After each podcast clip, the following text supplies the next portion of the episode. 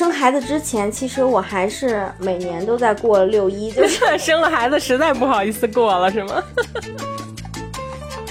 记得的可能就是妹妹差点被火车压死，然后自己光着屁股在河里游泳，很开心；或者是小舅差点把他们丢了。对。大女孩是不会喜欢比自己小的小男孩的，就是在咱们童年的时候啊。但是等咱们三四十岁了，又开始喜欢小弟弟了。对，真是哎，神奇的轮回呀！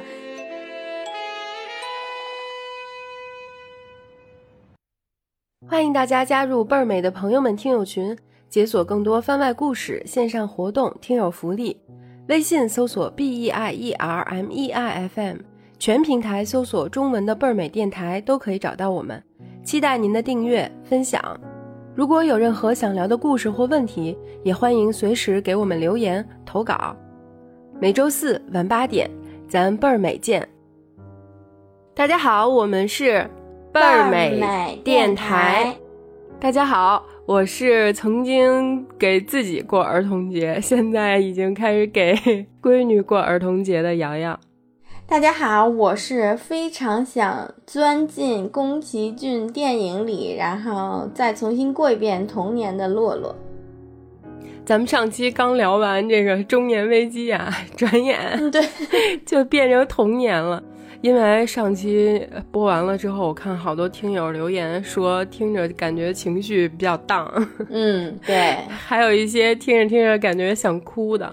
然后咱们群里呢也有一些男性的听众，他们跟咱们聊了好多作为男性人到中年的感受，那真是我 感觉比咱们还还惨，真是太可怜了。但是我们倍儿美啊，作为一个主打哈哈哈的电台是吧？我们不是主打呜呜呜的电台，之前还被听众投诉说笑的太多了，让我们少笑点儿。那不可能。这么一个电台，我们怎么能让听众荡呢？是吧？所以这期咱们就得把气氛拉起来。嗯，咱就趁着这个六一儿童节这么一个普天同庆的好日子，抛开现实年龄啊，现在我们都不是这个中年了，也不危机了，咱就使劲的往回倒，倒啊倒。那应该重新说一下，大家好，我我今天是呃落六岁。大家好，今天我是姚九岁，咱今儿就来聊聊小时候的故事。正好呢，我最近跟洛洛都看了一部老电影，看完也挺有感触的，跟大家通过这个电影来分享一些故事吧。这个电影是侯孝贤导演拍的一部儿童片儿。嗯，对。你知道你给我推荐的时候，我当时一看是侯孝贤，然后我还挺想看，因为我还挺喜欢他的风格的。但是呢，我突然看到了那个，就是这个表里面有杨德昌，然后不由得我心头一震，因为你你记得上次古灵街的那个黑影又笼罩了你。对，然后我我那个看这个电影，第一反应就是他的台湾腔真的还是依然那么重。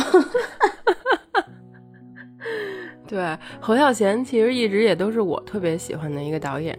我跟洛洛同时都特别喜欢舒淇嘛，然后洛洛还特别喜欢张震。对，舒淇跟张震他们两个几乎搭档拍的所有的特棒的片儿，都跟侯孝贤有关系。比如说一五年的时候，他们俩拍的那个《刺客聂隐娘》还得了戛纳的金棕榈，正好最近也戛纳又在办嘛，那个其实就是侯孝贤拍的。而且他特别爱用舒淇跟张震。对，舒淇整个演艺生涯里，我最喜欢的两部电影，一部叫《千禧慢播》，一部叫《最好的时光》。啊，我也特喜欢那个《最好的时光 》，都是侯孝贤拍的。但是其实相比这些啊，我个人最喜欢的侯孝贤的电影，我找了找，原来都是他八十年代就拍了的。嗯。比如说啊，他八九年拍的一部电影叫《悲情城市》，讲的就是中国台湾的这个小岛上发生的故事，是通过讲小人物的命运来反映一个大时代的背景。其实看完之后会不太心里不太舒服，因为他讲的有点像台湾的近代史，整个台湾近代史就是，哎，也是有点支离破碎。所以那部电影是在台湾的九份拍的。你知道九份吧？我知道，就是陈绮贞的那个 九份的咖啡店。你不是去过吗？对我去的时候还没看过这部电影，因为九份其实台湾挺小的，它就在台湾的一个山旮旯里，但是它是面朝大海，可它还是个山旮旯，就挺小的。呃，以前也没有名，因为侯孝贤拍了这部电影出名了嘛，就变成了一个景点儿。然后我去的时候发现那儿有一个特别小的电影院。里边就常年放《悲情城市》，还有一些台湾特别老的电影。它那电影票就是咱们小时候那种白色纸质电影票，上面打印的那种。哇，然后里边有那种特别旧的红丝绒的幕布，还有咱小学时候什么影剧院那种特硬的竹子的可以折叠的那种座椅。哇，那你看了吗？还挺有感觉的，我看了《北京城市》，我就是在九份看的。哇，太浪漫了吧，浪漫摇。但是其实《悲情城市》算是一部大电影吧，我觉得它就是背景啊什么的都很宏大。可是今天呢，我们不聊侯孝贤的大电影啊，我们来聊一部侯孝贤拍的小电影。嗯，就是一部很像小品的，其实挺短的电影，很小，很单纯，也很治愈。嗯，看完了心里会觉得挺舒服的。这部电影的名字呢，就叫《东东的假期》。嗯，顾名思义啊，这个东东的假期肯定讲的就是一个叫东东的小朋友的故事。东东大概也就是小学三四年级的一个小男孩吧，可能连十岁都不到。他在夏天回到乡下的姥姥姥爷家过暑假的这么一段生活里发生的一些事儿。其实这电影吧，你说它就是一个很很普通、很平常的暑假，但是看起来就是很舒服，让人感觉。看完之后吧，你就觉得他虽然好像什么都没说，但是你好像什么都懂了。就是有很多感觉，在这个电影里呢，东东还有一个小妹妹叫婷婷，台腔。我看完这电影，就是我半天那个语言习惯都回不来。对，不要这样了啦。婷婷呢，也就三四岁吧，是一个小脸圆嘟嘟、眼睛特别大的小姑娘。我觉得它长得 有点像月亮。对，它不是长得，它就是整个感觉都非常非常像。对，所以我看的时候就有点代入，就更喜欢了。嗯，这个婷婷和东东他们两个本来是台北的小孩儿，就是所谓的城里人嘛。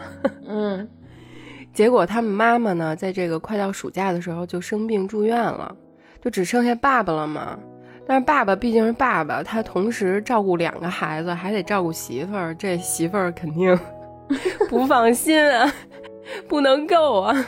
所以呢，这妈妈呢就拜托自己的弟弟，也就是东东的小舅舅，嗯，坐火车送东东跟婷婷去苗栗的老家过暑假。苗栗就是台湾的一个乡下了嘛，嗯，一个少数民族。结果啊，咱这个小舅舅第一次出场 就带了他的女朋友，还是一个刚好上的女朋友，就正是如胶似漆的那个阶段，所以他根本就顾不上看孩子，就整个电影里净搞对象了，一直在搞对象，因为他们是坐同一趟火车，小舅舅他要先送他女朋友回老家，然后再送东东和婷婷。结果中途女朋友先下车的时候，他俩就在那腻腻歪歪，腻腻歪歪，然后火车开走了，舅舅没上车哇。对，因为那个小女朋友的衣服没拿，然后舅舅光想着给她送衣服去了，结果就错过了火车。这小舅舅真是极为不靠谱，他上火车带了一个女朋友和自己的侄子和侄女。然后买了一大堆吃的，没有一点是小孩吃的，对，全都是给女朋友吃的 瓜子。结果这女对，结果这女朋友呢，还在这车上一直嗑瓜子儿，吐那鸡爪子糊，吐了一地，还非得要去厕所换新买的衣服。同时呢，婷婷这个小小妹妹呢，还尿裤子了。你说整个这四个人里边，只有这个女朋友跟婷婷是女孩。嗯，结果这女朋友完全不管婷婷，那意思就是你怎么还不出来，影响我进去换我新买的衣服。哇塞，真是服了。结果就因为他换衣服，把那个旧衣服就放在车上了嘛。小舅舅就去给他送衣服，就耽误了上车。其实还是不靠谱，就是心里边没有这俩小孩儿。但我觉得，其实那个小舅舅也很年轻，他应该也挺小的。他应该也就二十岁吧，看着样子，看着挺小的。嗯，但是小舅舅没有上车，只剩东东跟婷婷在车上了。东东一点都没有慌。他就 我以为他会哇哇哭呀，或者婷婷很小嘛，他会就是受不了。对，但是完全没有，俩人就特别淡定，然后直接开到了火车，开到了那个姥爷家那站的时候，俩人坦坦的就下车了。东东居然还跟妹妹说：“婷婷，咱们两个在这儿玩一会儿，不能先回家，因为如果小舅舅没跟咱们一起回家，老爷看见了非得骂死小舅舅。”对，那我当时心里就想，这俩小孩太懂事儿了，尤其是东东，太懂事儿了。对，然后这俩小孩就在车站外头的一个小广场上玩儿。后面这个舅舅也到了，因为他坐下一班火车其实也很快嘛，他就发了疯的就往外公家跑找这个小孩儿，结果也没找着，又往又往车站跑，一看，哎，居然在车站呢，就高兴死了，过来跟东东说。东东啊，咱们快回家吧！一会儿到了家别提这事儿，不然姥爷会打死我。然后这事儿就过去了，他们三个就特别高高兴兴的回家了。但是，我觉得如果要是让那个东东他妈知道了这事儿，不得气死啊！对，肯定得气死。而且我在我在看那段的时候也是，我简直就这么轻描淡写的回家了。就是感觉小舅舅也没有真的特别着急的那个感觉，嗯，所以我觉得这部电影看到这儿就能就察觉出来，它的整个比如说叙事啊、镜头啊都很舒缓，就是好像你作为一个隐形人在他们身边去看他们过日子那种感觉，他没有特别跌宕起伏，也没有什么大抒情，然后大悲喜，什么悬疑，你看孩子都丢了。但是他处理的就是特别特别轻描淡写，就是一条线一直拍到尾。然后他的这个电影里边的人物其实也都是你在现实生活中一抓一大把的那种，什么路人甲乙丙丁啊，你的邻居啊，就长得也都是很朴实的那种。对，所以你看他。他拍他舅舅没赶上火车啊，他不去拍舅舅这个人物是怎么着急的？比如说别人拍啊，可能就是舅舅追车呀，然后找不着小孩，你得去找乘警啊，你得问啊，然后你还得买下一班火车票啊。但是他都没拍，他那个镜头是给到了东东，就是东东发现舅舅没上车，一开始稍微有点着急，然后马上就好了，就安慰妹妹。然后他拍舅舅下了火车找孩子的那个戏，也不是特着急的那种感觉，就是一个固定机位在外公家。然后什么外婆呀、大婶儿啊、小表姐呀，大家都安安静静的坐在那儿，就干自己的事儿。然后突然 闪了一个人进来，就是舅舅，他想看东东在不在，但是他又特别害怕自己被发现，对，偷摸的，就是嗖进来，啪又出去了。然后画面马上就又回归到一个特别特别安静的状态。然后东东这边呢，他在火车站的小广场等舅舅的时候。也是完全不着急，他就一直自己特别专心的玩那个电动小汽车。后来还跟站台边有一堆呃当地的小孩儿，一看就是那种村里小孩儿。对。然后跟他们就一下打成一片玩起来，拿自己那电动小汽车换了人家那个村里小孩的小乌龟，对。然后玩的特别特别开心，这件事儿就过去了。他就好像什么影响都没有造成，就只是讲了这么一件事儿。这个就是这部电影的，我觉得调子就是这样。嗯，我觉得这也就是那，因为那个侯孝贤他本来拍摄电影的手法，我觉得就是一直都是这样，不温不火的那种，慢慢的。对，然后就到姥爷家了嘛。我当时一看，嚯，这老爷真有钱！他们家院子门口居然有一个绿植的大拱门。是吧？记得吧？对，而且他们家是二楼，还是小阁楼呢。就是虽然是苗栗的乡下，但是居然是一个小别墅。对，都不小，是一个大别墅。大别墅还有小花园。其实是因为这个老爷啊，他在当地是一个挺有名望的大夫。后来也讲了，这个老爷为人也非常善良正直，因为他给穷人看病都是就是不收钱的。嗯，然后如果有什么紧急状况，他也都是先医人，然后再说钱的事儿。所以他在这个村子里是很有威望的，家里也算挺富裕的吧。东东和婷婷在姥爷家呢，就住在这个院子的二楼。这个二楼小二楼，哇塞，巨讲究！我一看这。棕红色包了浆的木地板，直发光，真的就都反光擦的。然后一个白色的木头的大窗户，挂着小纱帘儿，窗户外边有各种特别茂盛的绿绿的树，好多好多棕榈树。这个是我觉得我们作为北京人啊，在北方不太常见的一种树吧。我第一次去台湾的时候，印象最深的就是。真的满大街都是棕榈树，是吗？就感觉到了一个 热带的地方了，感觉挺新奇的。然后所有这些树都凑在一起，风一吹就嚓嚓那样响。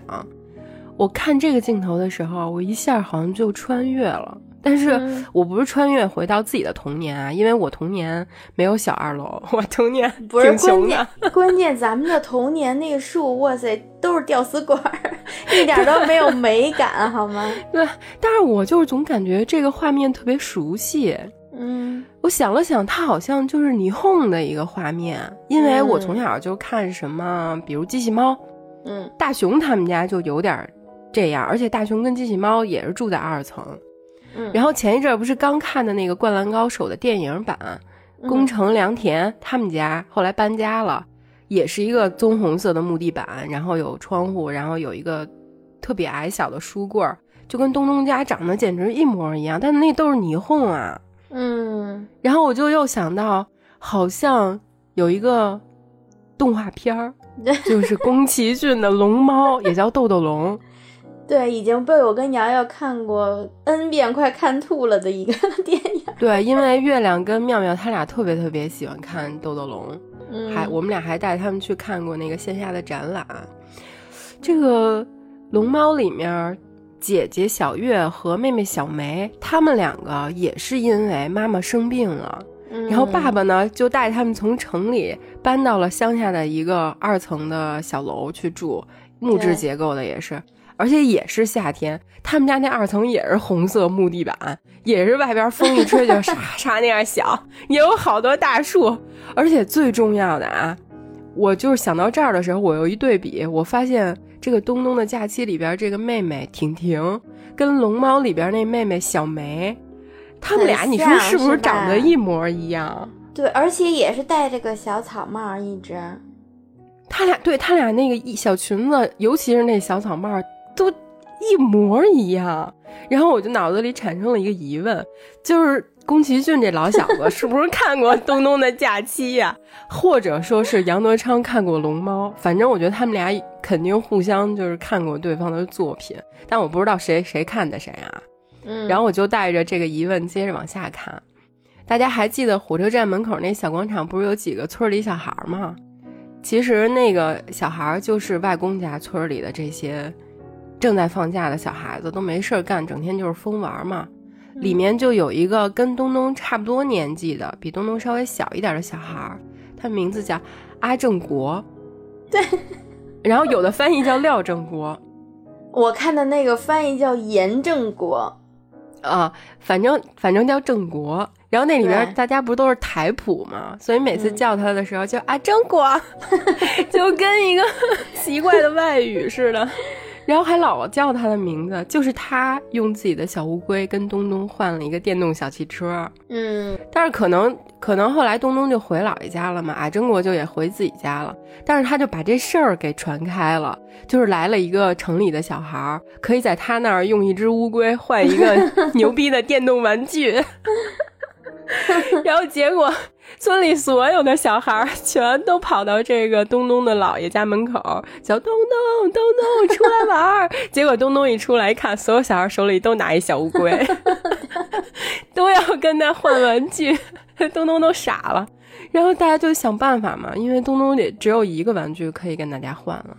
大家就在村口有一棵特别特别高，可能有七八层楼那么高，然后臂展也特别长的一个大榕树底下，嗯，一起特别认真的举行了一场乌龟赛跑，就是让乌龟按照既定路线爬，看哪只乌龟先爬到就是冠军嘛，冠军就可以跟东东换一个电动玩具。但是你想，乌龟它能 它能按照既定路线爬吗？就爬着爬着，爬的歪七扭八，然后大家就嘻嘻哈哈。后来就变成我觉得不是比赛了，就是一堆小孩就突然熟络起来，就在一起胡闹呀、玩呀、笑呀，就是不认识的人突然就变成朋友了那种感觉，玩的也特别开心。本身自己原来的那个目的也变得并不重要了。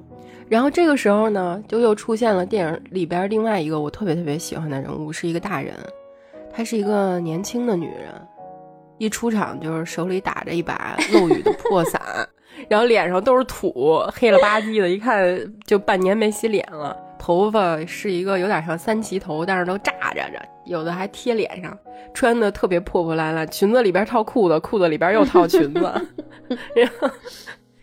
就走过来，还拎拎着一破篮子，然后走过来就蹲在那个大榕树底下抽烟。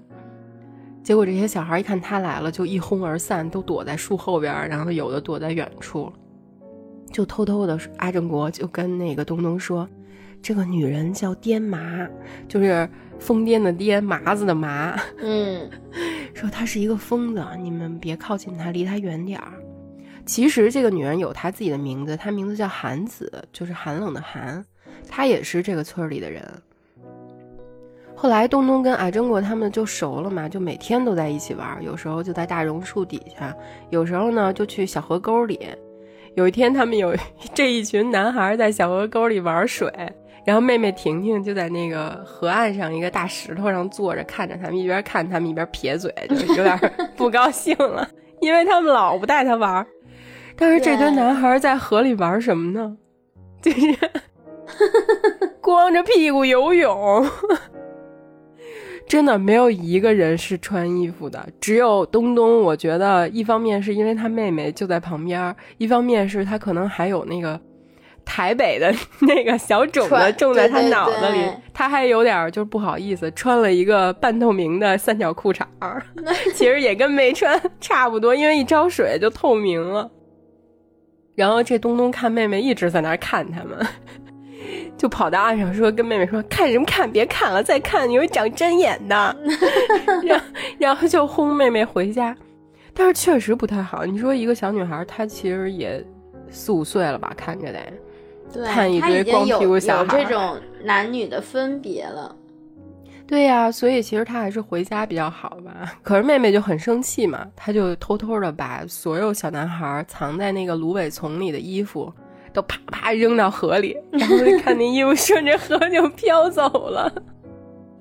但是这画面就给到这儿，下一个画面呢也没有拍这这些小男孩是怎么找不到衣服，然后怎么着急，然后怎么骂街都没有。就拍的什么啊？从那个村口那个小路的尽头，一堆光屁溜小孩儿，前后分别摁着两个树叶儿，小鸡鸡摁着一个，然后屁股蛋儿摁着一个，对，就是七八个小男孩从那边啪往过走，结果走到那个这个村里有一个路口，然后有好多什么二姨啊、大婶儿啊都在那儿乘凉聊天儿。然后这些大婶就看见一堆小光屁股小男孩从身边跑过去，你看他们脸上那个笑啊，我觉得太太逗了。就这种情节，我觉得可能只有在乡下的这个村里边会发生，但是很有意思嘛。对。结果这个大家都光着屁股跑回家穿衣服去了，只有阿珍果回家了之后，又光着屁股被他妈给从屋里赶出来了，说。因为阿珍国在玩的同时，他还在放牛，就是大水牛。他玩的时候就把那牛给忘了，那牛就丢了。他妈就让他出去找牛，说找不回牛来，你也别回来了。然后他就很着急嘛，就出去找牛了。结果等到天快黑的时候，阿珍国他妈就来东东的姥爷家找东东。说东东啊，水牛都回家啦，阿珍果还没有回家。哎，你学的真像。然后东东就跟着一堆大人，然后还有阿珍果的妈妈什么的，就去找阿珍果嘛，怕他走丢了，也怕他就是落水了有危险。结果我不知道这是不是就是南方生活的一个什么传统。那个画面是一群大人拿着一个铜锣，咣咣，然后敲敲一下就喊啊中国啊中国。嗯，这个画面又跟《龙猫》里那个妹妹小梅，她不是要翻翻一座山去给医院里的妈妈送那个玉米吗？对，然后就走丢了，她太小了。那个画面也是，就好多人敲锣打鼓的在那个田间地头，还有小桥上喊“小梅，小梅”，对，一模一样，真的，一模一样。我觉得这个俩导演里绝对有一个抄袭了，虽然我没有证据啊，但肯定是。对。然后后来呢，这电影也特逗，他也没有演后来阿珍果是怎么被找到的，就是一个镜头是这边大家在一直敲锣打鼓的找。另外一个镜头就是 在盛夏的这个傍晚，阿珍我光着屁股在那水边的一小桥上睡着了，小鸡鸡上还盖着一个树叶子。他可能是被那个龙猫车给运输过去了，真的哎，串起来了。对，只不过没演。对，就是小孩的世界，他虽然又着急，然后又害怕。但是他太困了，他就对，光着屁股躺那儿就也能睡得很香。然后敲锣打鼓的找他，他也听不见，就还在那儿特开心的睡觉。我觉得这就是童年吧。嗯，之后呢，就是这个爹妈韩子的故事，就是那个疯子，他爸爸呀，韩子他爸爸应该是村里边一个开小卖部的吧，因为他平时就在那个小卖部的院子里溜达，然后偶尔就跑出来。然后大家还很害怕他，结果有一天有一个粘麻雀的一个渣男，哇塞，是这个片里我觉得最坏的一个人了。你知道那个我看到粘麻雀的那儿，然后我也我也想到龙猫。你知道那个在在那种稻田里耕作的那些农民什么的，全都戴着一模一样的那个草帽，真的是。你说他俩是不是有一个超了？对呀。就你会一直在那儿不停的穿越，一会儿觉得是龙猫，一会儿又是东东，太像了。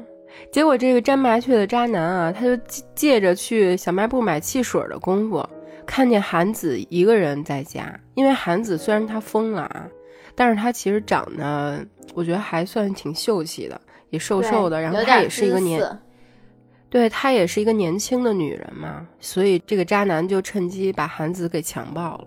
嗯，但是你说算强暴吗？也说不好，因为韩子她毕竟精神不太正常，她并不懂得怎么去反抗。我觉得她甚至都不知道发生什么了。然后这个时候的镜头处理的也特别妙，还是一个固定的机位。这个机位我觉得就是东东的视角，就是东东看到的发生的这一切是什么样子。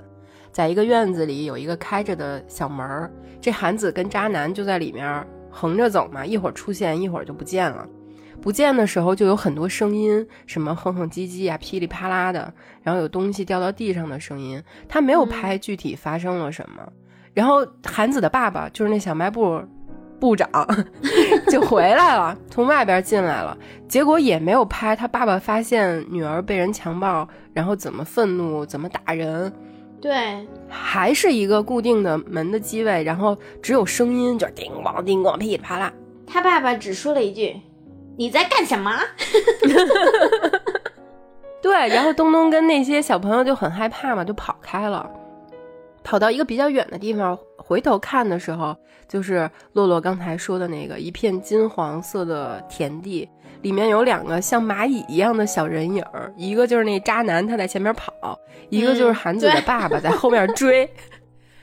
然后你说，其实他，我觉得说严重点，他是一个强奸案，哎，但是侯耀贤拍他的时候，把他拍成了一幅油画。对，而且特别像那个嬉笑打闹的那种场景。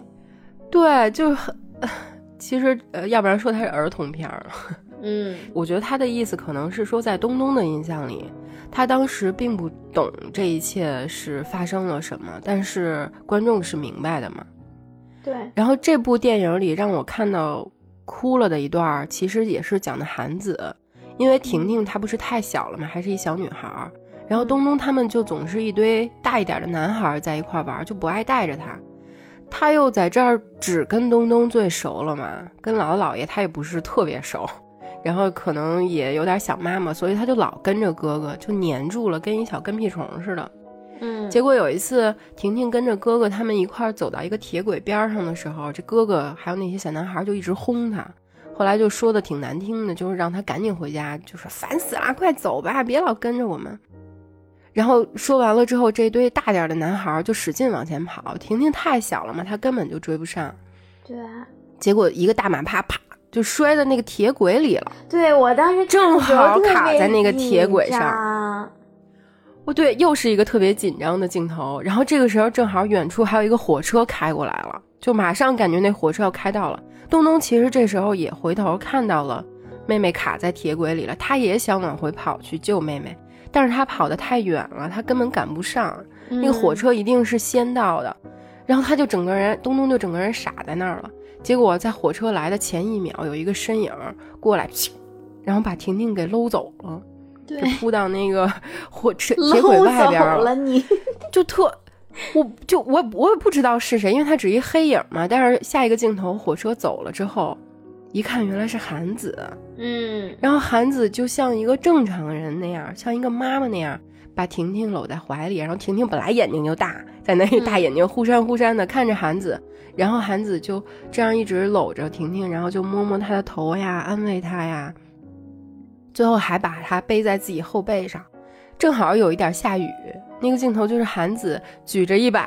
漏雨的破伞，然后还揽着自己那个小破篮子，后背背着婷婷，然后婷婷就使劲箍在韩子身上，怎么都不下来。他们就顺着那个铁轨一直走啊走啊，沿着铁路，然后韩子一路把那个妹妹送回了姥爷家，完好无损的把妹妹放在姥爷的那个院子门口。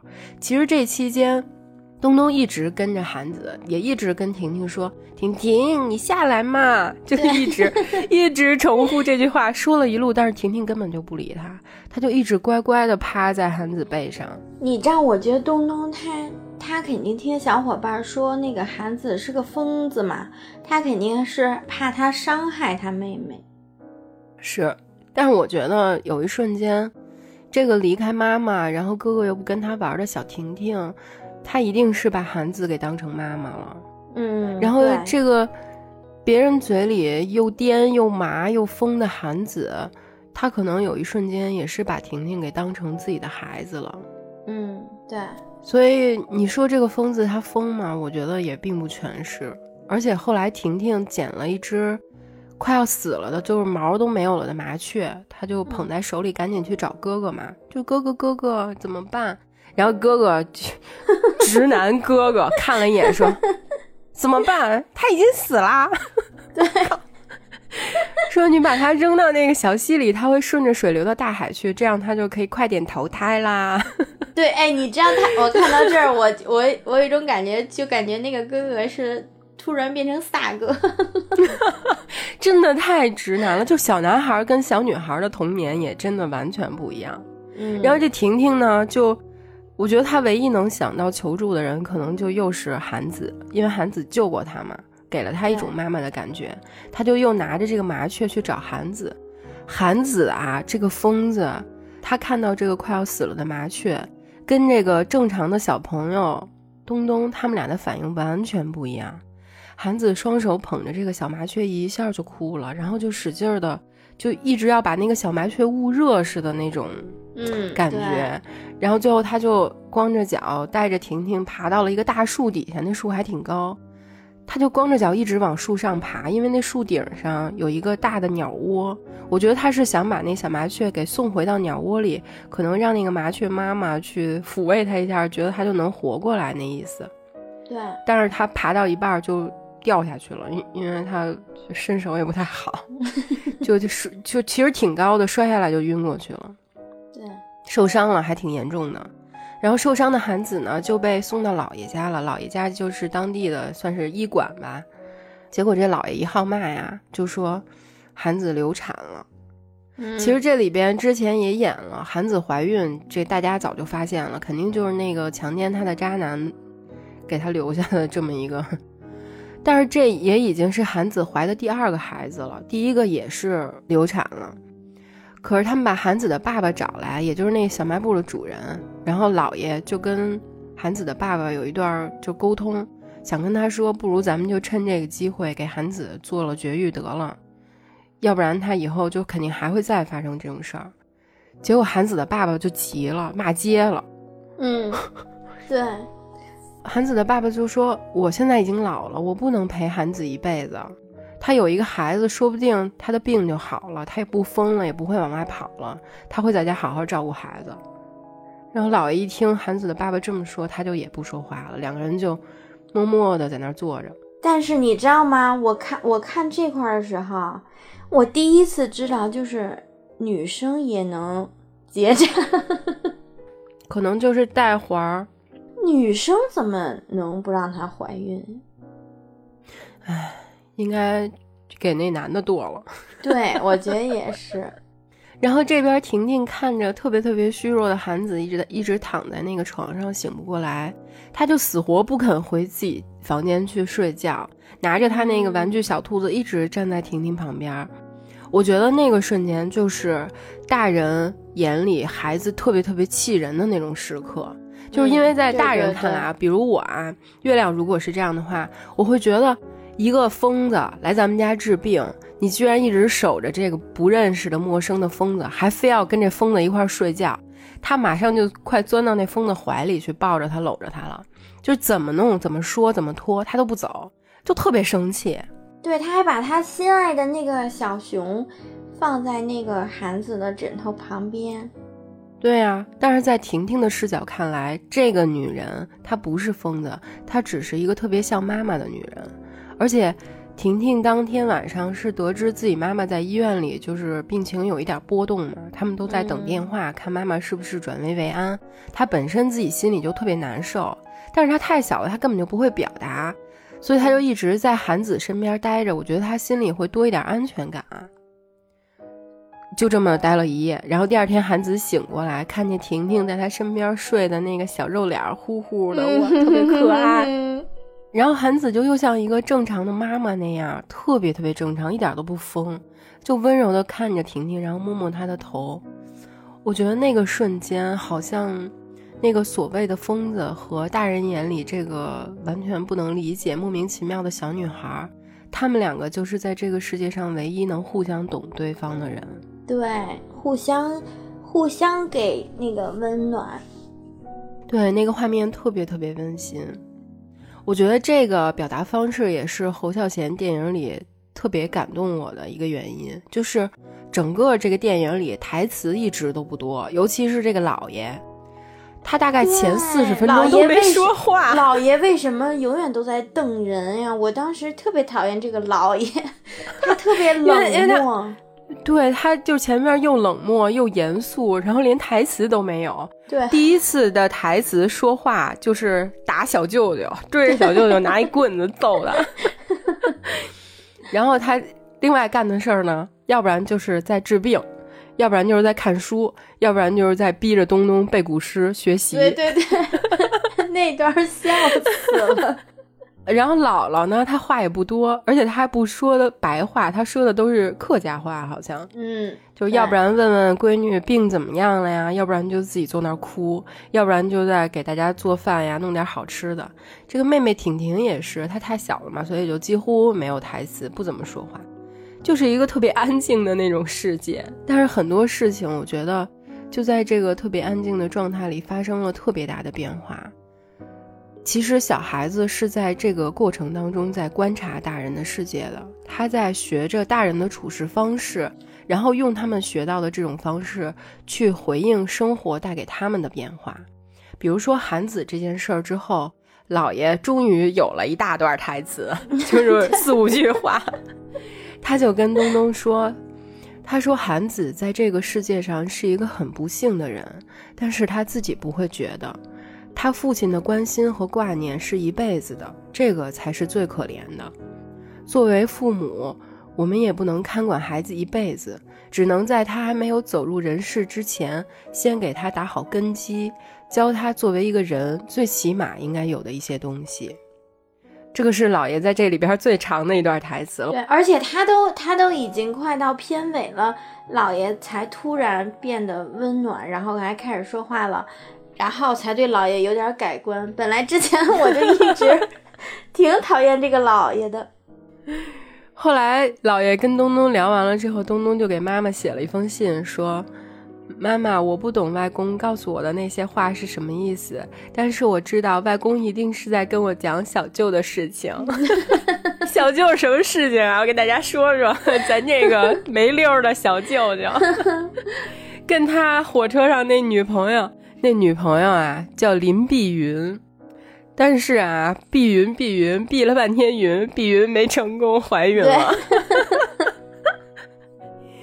然后这个未婚先孕，碧云他妈就来姥爷家找了，就质问姥姥爷说这事儿怎么办呀？然后小舅舅这时候出现了，我当时以为他要进屋，结果他看见 碧云跟碧云他妈来了，听说碧云怀孕了，扭头就跑了。什么人呀？但是像小舅能干出来的事儿，太不靠谱了，这个人，哇塞！而且他走了之后就再也没敢回家来。中途还有一次，就是回来在门口，姥姥给了他一包钱，然后就又走了。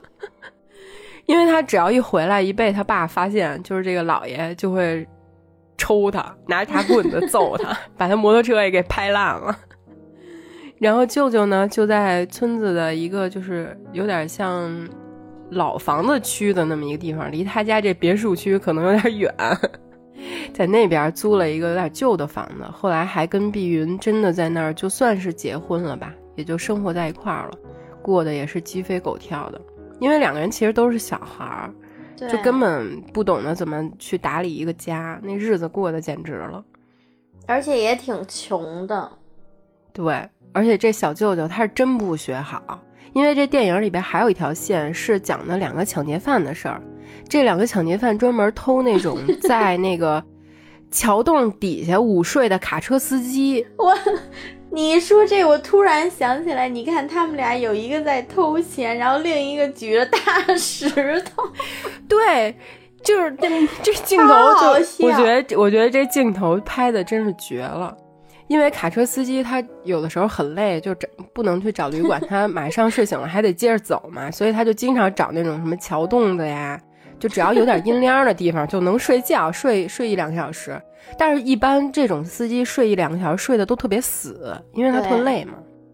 正好那个桥洞呢，又是一个火车铁轨下面那种桥洞了，就特噪音特别大。你一般在这个俩司机旁边干点什么，他也听不见，就没什么反应。这抢劫犯就过来偷东西嘛，呃，过来抢东西嘛。你看这明明是又是一起刑事案件啊。但是侯孝贤是怎么拍的？这东东跟阿珍果他们一堆光着膀子小孩背着那个小渔网、小鱼篓，准备去河边玩，倍儿高兴，嘻嘻哈哈。结果看见那个桥洞的底下有俩司机躺那儿睡觉呢，另外有一个男的在掏那睡着司机的兜，把钱啊什么都掏出来，然后就开始撸戒指、撸手表、撸连项链都撸，然后撸完了之后还直接戴在自己身上，就。特坦坦的，特缓慢，感觉他就是在拿自己的东西似的。为什么他能这么坦啊？因为他旁边还站着一男的，那男的双手 过头举一大板石，特大一块大石头，戴着一墨镜，还还挺欢神的。对，还穿个红衣服。对，红背。其实就这两这两个抢劫犯，他俩打配合嘛，一个偷东西，一个做预防。如果这个躺在地上睡觉的人稍微有点动静。他一板石砸下去，可能能给人砸死吗？对，我觉得能砸死。对，其实是一个挺严重的刑事案件，但是这镜头给的就感觉 很幽默。对，然后这几个小孩路过都看傻了嘛。我觉得虽然他们是小孩儿，但是他们也知道这两个人不是在干什么好事儿，至少对吧？对。所以他们连动都不敢动了，就原地石化了。还是那两个。劫匪那举着大石头的给了东东一个眼神，那意思就是小崽子赶紧给我滚。对，然后东东他们赶紧就啊就跑了。回到家之后，过了几天，姥爷收治了一个病人，直接抬过来就是脑袋开花，满脑袋都是血。然后送来的那个人就说是两个就是抢劫的人干的，但是那两个抢劫的人跑了，没抓着。东东一听哇，就赶紧追着姥姥说什么：“外婆，外婆，我知道，我看见那两个人了，我知道他们长什么样子。”然后这姥姥就一直说：“哎呀，大人的事情你不要管啦，你过来吃拔辣呀，多吃一点拔辣。”就一直在让东东吃拔辣，我觉得东东都郁闷了。再给你想香蕉，你个拔辣！这大人就觉得小孩什么都不懂，但是其实小孩什么都懂。对，后来东东就去小舅舅家玩，就正好碰见这两个抢劫犯在小舅舅家吃 吃泡面，还不是吃什么。因为这两个抢劫犯啊，跟小舅舅是发小，这小舅舅等于是窝藏罪犯吧。然后这个 罪犯一看被发现了，就一直追着东东要打。这小舅舅就也追着说啊，这个是我的小外甥啊，别打啦。然后就拜托东东说，东东这件事情打死也不要说出去。然后下一个镜头就是东东在警察局说出去了，对，东东就告诉姥爷了。中间还有一个特别逗的，就是他们俩不是追这个东东吗？然后他小舅说说你你为什么？回来以后，然后问他们俩说：“这是我外甥啦，你为什么要追他打他呀？”他说：“因为他看见我们就跑，肯定他知道什么。”就是这个判断依据也真的很好笑，你知道吗？对，然后这东东回去就告诉姥爷了嘛，然后就报警了，然后警察就把东东啊，然后还有小舅舅什么的都带到警察局，那两个劫匪已经跑了，然后小舅舅就在警察局里受审。这前一个镜头还说一定不要告发我啊，下一个镜头就告发，感觉太逗了。但是我觉得这个就是老爷之前说的那番话，还有老爷这个人他的所作所为，就是言传身教吧，对东东造成的影响。嗯，就是可能看似时间一天一天的过去了，对东东来说发生了所有的事情，但是。都不是大事儿，他还是能跟阿珍姑啊那些小伙伴每天一起疯玩儿。然后妹妹婷婷呢，她居然也开始学着姥姥的那个样子，拿一个尖尖的那个小嫩笋给她的毛绒玩具打针玩儿。就是其实潜移默化的，在两个孩子心里，我觉得这些大人所做出来的一些事情，已经在他们的心里打了一个挺良好的根基吧。嗯，可能这个根基是姥爷想在小舅舅身上打下，但是没有打好，然后就打到了东东身上，打的还挺好的。小舅舅是完全废了，感觉。再后来呢，暑假就结束了，妈妈中间有一度病情很危险，后来也转危为安了。然后爸爸呢就来苗栗接两个小孩子回台北。临走的时候，婷婷在那个车马上快要上车的时候，还看见了韩子的一个背影过去了。然后婷婷就特别激动，一直喊韩子，韩子。可是韩子他就一直，我不知道他是没听见，还是他精神又不太好，他就一直往前走，越走越远，然后就消失了。东东呢，他也在小河边又看见了阿珍果，还是光着屁股跟 一堆小孩在那游泳，然后就离得特别远。东东跟阿珍果说：“再见啦，我要回台北啦，再见，我还会再回来的。”然后同时呢，婷婷就在院，就在那车里跟爸爸告状说：“爸爸，他们男孩子好不要脸哦，都脱光衣服游泳。”然后那爸爸笑的就特别意味深长的。而且你没发现那个爸爸也是戴眼镜的，《龙猫》里的爸爸也是戴那个眼镜，你知道吗？那个爸爸就是侯孝贤啊？是吗？他年轻的时候吗？对，完全看不出来。对，完全看不出来。侯孝贤年轻时候跟老了之后长得一点都不一样。对，简直也太不一样了吧！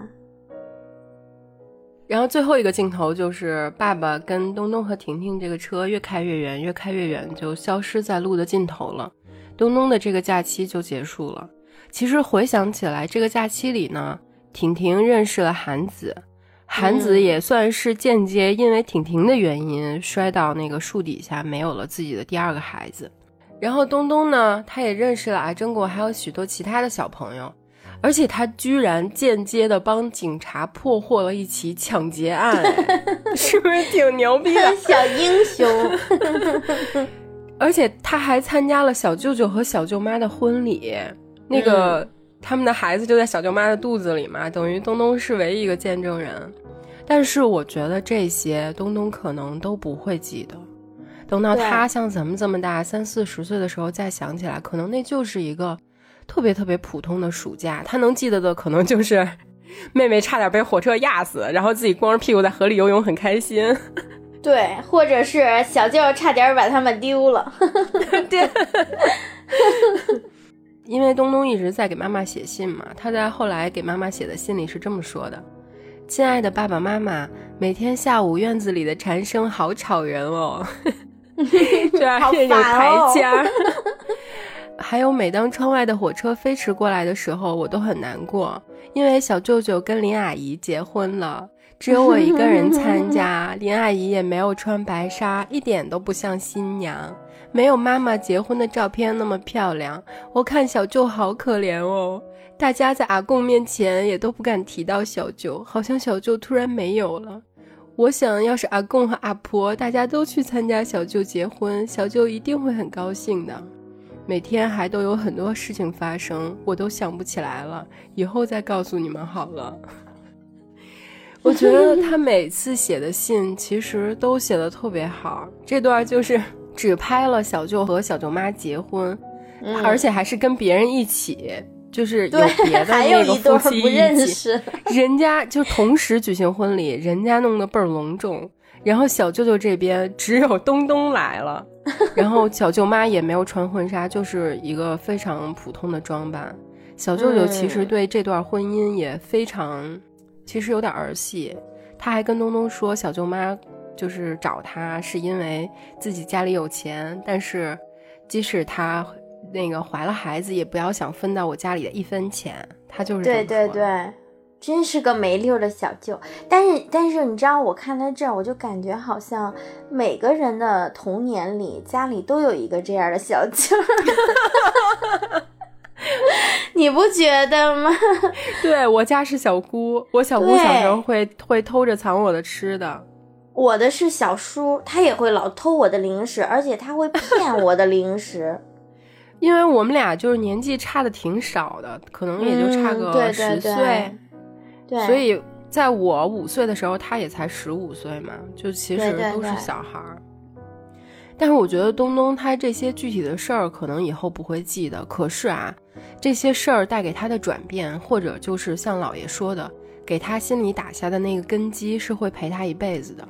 因为我记得姥爷在一直逼他背的那首古诗。乐乐，你还记得吗？就是当他能磕磕绊绊的，终于把那首古诗背下来的时候，特别特别严肃的老爷居然笑了，笑了。对 我当时看着一激灵，我有点害怕。对对对，我也是。这个老爷选的真的很棒。对，然后就加了一段音乐，就没有台词了，画面就是老爷特别开心的跟东东一起，就还放了一黑胶唱片嘛。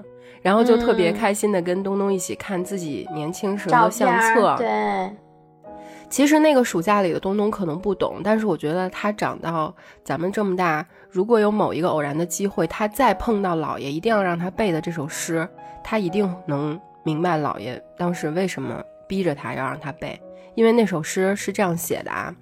独在异乡为异客，每逢佳节倍思亲。遥知兄弟登高处，遍插茱萸少一人。这首诗是王维的《九月九日忆山东兄弟》。嗯，就一听这名，我觉得很多人就应该都明白了，因为那个时期很多很多台湾人其实都是台湾一代，就是从山东过去的嘛。对，水深火热的有点儿。对，东东其实可能等于是台湾的三代吧，可能姥爷年轻的时候就是比如山东啊或者北方的一个大陆人士，呃，因缘际遇，然后就去到了台湾，在台湾定居，然后有了东东的爸，有了东东的妈妈，然后然后有了东东，所以他希望自己的后代也还能记得自己是从哪儿来的，这个我觉得可能是这部电影。这部电影里唯一的一点隐喻的家国情怀，因为侯孝贤特别喜欢拍这种东西，但是这儿童电影嘛，所以他就点到为止，只说了这么多。如果你把它当成一个严肃的老爷在教育孩子也可以；如果你把它当成一个老爷的思乡的老情怀，对，其实也其实也能理解。嗯。另外还有就是这部电影除了侯孝贤这个标签啊，还有一个我特别喜欢的人物，就是他的编剧是一个女的，啊叫朱天文。如果大家还记得，我之前在那个这些老女人让我们欲罢不能的那一期里聊过一个电影，就是张艾嘉主演的，叫《最想念的季节》。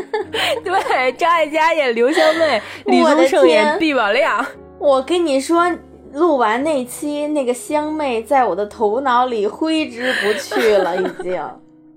那部电影的编剧就是朱天文，还有侯孝贤，还有另外几个人。啊，但是主要就是他俩。然后这部《东东的假期》编剧依然是朱天文，还有侯孝贤。我觉得朱天文跟侯孝贤有点像是，比如林夕跟王菲，或者是方文山跟周杰伦，就他们一直打配合，做的特别好。最佳拍档。对，从最开始有什么小 B 的故事，然后到童年往事、风柜来的人、恋恋风尘、戏梦人生，他们俩一起拍了特别特别多特棒的电影，也拿了好多奖。然后跟他俩一起经常搭档的还有一个人叫吴念真，是一个导演，也是编剧，也是演员。之前咱们说到的那个《悲情城市》，就是他们仨在一起拍的。我觉得他们仨身上都有一种大隐隐于市的那种文人风，而且是古老的那种文人风，就是现在年轻人身上没有的那种。就是你知道吗？给我的感觉特别像古代的李白的那个劲儿。对，有点儿，就我觉得可能跟他们，我觉得他们身上的这种感觉，包括他们的作品能给我们这些触动，也跟他们所处的那个年代跟历史环境有关系。尤其是这部片子，它那么像龙猫，呃，或者说是龙猫特别像它，就是有特别浓的那个霓虹的风格嘛。其实也是那个时代留下的影子。因为大家现在特别推崇的另外一个导演啊，日本导演叫市之愈合。你看过吗？嗯，就现在文艺青年的文艺青年的神，就是那个北影节的时候，如果有市之愈合单元，那票根本抢不着，一秒钟就刷没了。其实市之愈合就是受了侯孝贤的影响，他之前是拍电视的，后来他看了侯孝贤啊、杨德昌啊，他才开始拍电影。包括杨德昌，杨德昌他有一部电影叫《一一》，就是一二三的一，讲的是一个叫依依的小孩儿。他的故事，那小男孩，那电影你看过吗？我看过，但是我都特别早看的了，就是也有一点点这种情怀的。对，但是那个依依其实跟这部东东有一点类似。吴念真就是这个编剧，他在依依里边演依依他爸。嗯，你能 想起来吗？就其实长得挺帅的，但是我觉得依依那部电影，他讨论的主题就更深刻一点。如果东东有一百分的话，我觉得依依能得两百分。嗯，对，因为其实月亮它在叫月亮之前，它在我肚子里时候一直叫依依。在叫月亮之前，就它胎教的时候，我一直叫它依依依依今天又踹我呀什么之类的。其实就是因为电影里的那个依依从那儿来的，在月亮没出生之前，我就一直希望他长大了能变成一个像依依那样的小孩，就是可能有一点敏感啊，然后。但是很单纯，很善良，很天真，然后又很深情。但是现在看月亮，好像确实是在往这个方向发展。对，我也发现了。而且依依是一个特别丰富，就是特别丰富的小孩儿，然后月亮也是，就一样。我胎教成功了，是吗？可以的。不过今天因为是儿童节嘛，所以我觉得还是东东这个电影更契合，因为它更轻快一些。对对对。虽然我跟洛洛都在北方长大，但是看这部电影其实也勾起了很多很多关于我们童年暑假的回忆。我觉得有很多，比如大朋友啊、小朋友啊、老朋友啊、老朋友们，其实应该都有类似的经历，因为可能就是童年暑假的那段时光是完全没有目的的，就是。荒废那段时光，然后快乐的度过，所以它最简单、最单纯。洛洛，你看完有想起自己的什么小时候的事儿吗？对我，我其实看这个电影，除了觉得那个小姑娘特别像月亮 以外，你知道我这一个多小时全部都在代入，你知道吗？就尤其是那个小妹妹，就是婷婷爬到那个韩子身边的时候，然后在那儿睡觉，哇，我就超级想月亮，然后就想赶紧看见月亮抱抱她，就是就感觉她就是月亮，就是那种感觉。因为婷婷那个镜头拍的就是特别可人疼，对呀，而且她长得和那感觉又特像，所以我就再加上我也好久没见到他了。然后一个是这个啊，还有一个就是我觉得东东和妹妹就是我小时候的合体，就是我是他们两个的合体，然后包括这个电影也是，因为我小时候其实就是。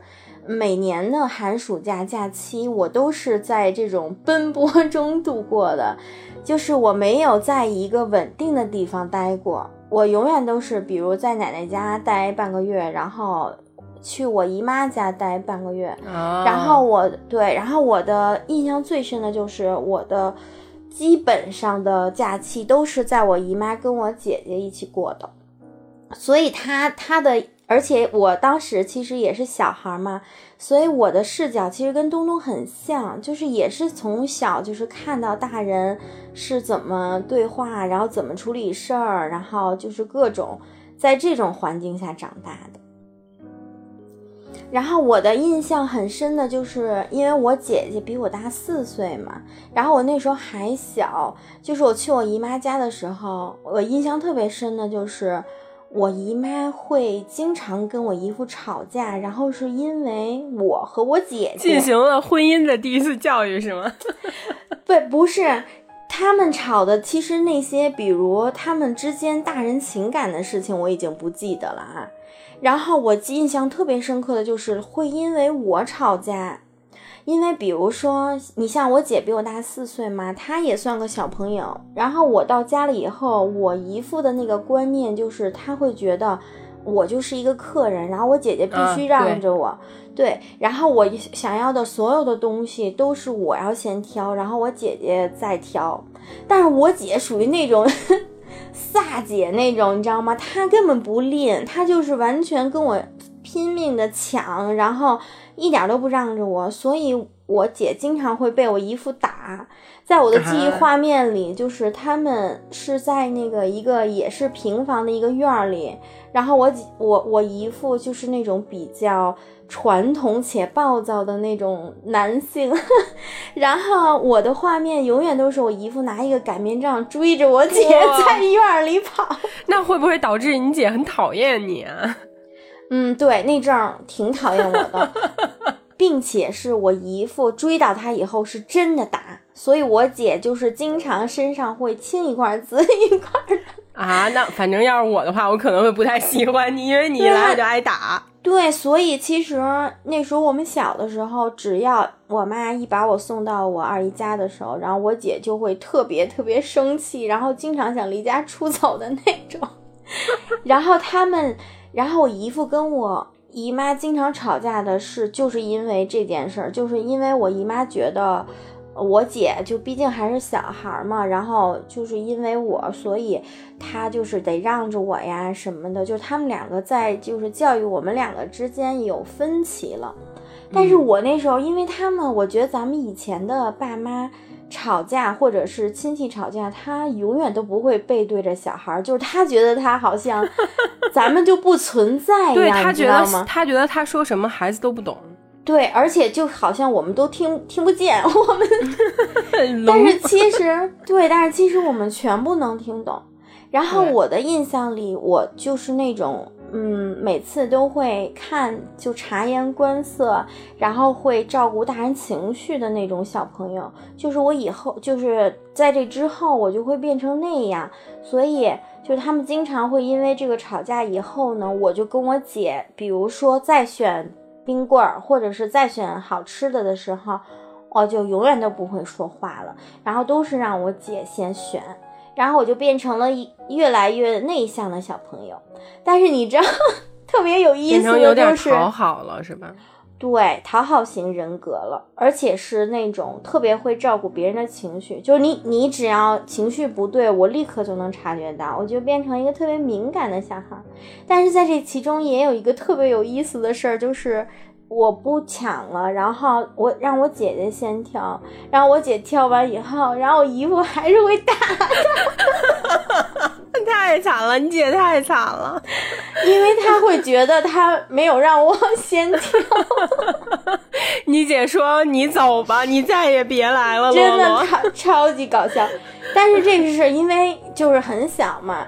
然后我妈那时候上班忙，再加上她不是之前我讲咱们讲我的妈妈时候，我妈属于那种完全特别喜欢学习的，所以她根本没空管我。就即使是这样，然后她还是坚持每到假期就把我送过去。那你回家之后会跟爸爸妈妈说吗？你的这些不会。对，这个其实就是小孩儿，我觉得。我小时候也不会，就是我心里有什么感受，我会自己去处理，然后处理不好了，自己就会拧巴了。就虽然是小朋友，但是其实也会拧巴。对，就跟你之前讲，就说你，你那个老张突然把萨哥生出来，然后你就要离家出走，我就离家出走。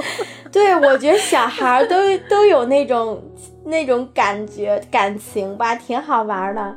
但是你知道我在奔波的，就是奔波的假这些无数个假期里，然后一个是我就是学会了察言观色，我觉得我就是变成了一个成熟的小朋友。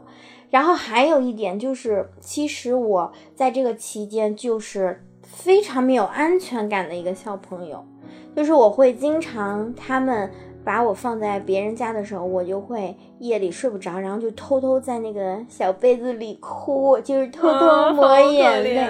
但是这种情况我也不会说，就是不会像别的小朋友说啊，我要回家，什么我要找妈妈，不是，我就会偷偷的哭，就是很像婷婷嘛，所以她会躲到韩子怀里去，她会觉得安全。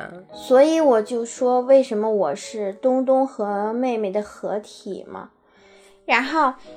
然后，但是呢，你知道，后来我跟我姐姐慢慢长大了，就我大概上小学了，也你就会觉得，就是每年的暑假还是很带劲的，因为我能享受他跟他们一起玩了。对，因为我姐，你想我小学了，然后我姐那时候也都五六年级，然后初中了，就是她已经开始走起来了。而且我姐属于那种，在我眼里，就是我小时候，她是那种特别时髦，然后她就会那个特别小，她就就自己特别会打扮的那种，然后特别爱美，而且她不是就是那种学艺术，就是对那个艺术比较感兴趣的，所以她的身边的朋友，你知道，都是那种特别狂野的，要不然就是那种什么 玩摇滚呐。大长毛就是那个让你爱上柯本的哥哥是吗？对，还有那种哥哥，然后还有那个大长毛，各种大长毛骑大胯子的哥哥，你知道吗？然后我们，你说妈妈那个我能搬到姐姐家吗？我不想只有暑假才去，我那时候就想去。对我那时候从我爸每次特别不情愿蹬自行车给我送走，然后我就默默的看着他，然后到以。那个我长大以后，我爸一说送我，然后我就头天晚上睡不着觉，特别兴奋的那种。然后你知道我姐，我姐那时候流行什么吗？流行那个滚轴，你知道吗？滑旱冰。我知道。我我那时候就是天天带她都带我去滑旱冰。然后也是那个时候，我在小学的时候第一次被那个长毛哥哥带着骑胯子，以至于你知道那那个在我现在印象都特别深刻，就是头发给我吹的都快 掉了。然后还有一个特别有意思的就是那个阶段，就是我也算我未来对我未来的恋爱的一个启蒙阶段。你的恋爱根基是这样打起来的，对的。那因为我姐吧，就是特别喜欢谈恋爱，就是在我的印象里，她就一直在搞对象，你知道吗？就是从从小搞到大。然后那个阶段，我其实就是见证了她不同的男朋友，各种男朋友我都见过。然后还能那个，就是她男朋友吧，知道我在，就是每次都是我们三个人的约会，就是就是他们两个带我去各种什么游乐园呀，或者是各种好玩的地儿。所以其实，在我的童年印象里，对于我爸妈带我出游这件事儿，基本没有什么印象。我的那个童年的那个游玩的那个经历，全都是我姐和她那些男朋友带给我。其实你爸妈肯定也带你玩过，但是你都没有那么兴奋，就是坐胯子，还跟姐姐还有小姐夫出去，这个经历就是太喜欢了，所以印象特别深刻。对我其实就是印象特别不深，你让我回想，我也就回想起来，我爸就是小时候。带我开吉普车，就是他经常会带我玩各种男孩玩的东西，然后以至于，对，以至于我现在其实特别不理解。我觉得如果我有一个我这样的小闺女，就是 我应该带她，比如玩会娃娃呀，然后给她打扮成小公主啊。但是在我印象里，我小时候好像就就特别当男孩那种养的，结果长大了就变成虞书欣了。所以，其实我觉得，对于我成长来讲，就是我我的骨子里有一部分特别硬，或者是特别偏执的部分，可能跟我的童年就这些都挺有影响的。嗯，我觉得以后我得就是着重看一看月亮身边跟他玩的这些哥哥姐姐们，是不是喜欢搞对象什么的？对，我跟你说，真的太有影响了，你知道吗？你知道还有一一个一部分的记忆，我是那种小片段的，就是我小的时候跟爷爷奶奶一起成长嘛。然后我有两个小片段，就是我跟我奶奶在一起的时候，因为那个时候我妹妹比我小两岁嘛，然后我都跟，就是我的记忆里没有我单独，比如跟小伙伴一起玩呀。或者是什么那个夏天那种吃西瓜什么乘凉嬉戏的那种画面没有，在我的印象里好像都是就是必须要跟另外一个一个人一起过，然后我跟我奶奶就是跟我小妹妹一起过，然后我就变成姐姐了，你知道吗？因为我比她大两岁嘛，所以我奶奶就得让我让着她，然后在我印象里我就是特别讨厌我的妹妹，然后我就觉得我好像。挺能理解我姐那时候特别讨厌我的那个状态，一般都是小孩特别喜欢跟大孩玩，但是大孩非常讨厌小孩。对，真的，我那时候就特别理解我姐，然后我还会特别觉得我奶奶特别偏心，嗯，然后我做了一些事儿，比如说。我那个，假如我想吃一个什么东西，然后每次都让我妹去跟我奶奶说去，就是 就是把那个我姐我姐对我的那一套，然后全都 用在我妹身上了。学挺好呀你。对呀，然后还有一个特别深的印象，就是我小时候就对那个就有点像东东对他姥爷的那个状态，就是姥爷是那种特别严肃，然后我爷爷也是那种特别严肃。但是在我印象里，就是我爷爷是那种特别抠门、特别小气。就是我以前 对，就小朋友不是特别喜欢，就是买吃的呀什么的。然后我记得我爷爷脾气特别不好，然后也不爱笑，然后他就有一个唯一特别大的爱好，就是他特别喜欢打麻将。就是他每 每天你只要一找他，他就在打麻将。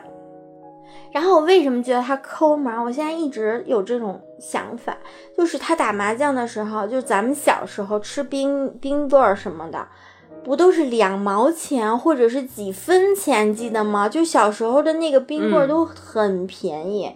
然后他打麻将，我每次想吃冰棍儿找他要钱的时候，他都不会给我。而且他就会特别特别不乐意的，然后都得那个其他的人劝他，然后他可能才会给我几毛钱让我去买冰棍儿。就是那那个当时就会觉得爷爷特别的小气，但后来你知道我长大了，然后我就问我爸，我说我爷爷怎么那么小气啊？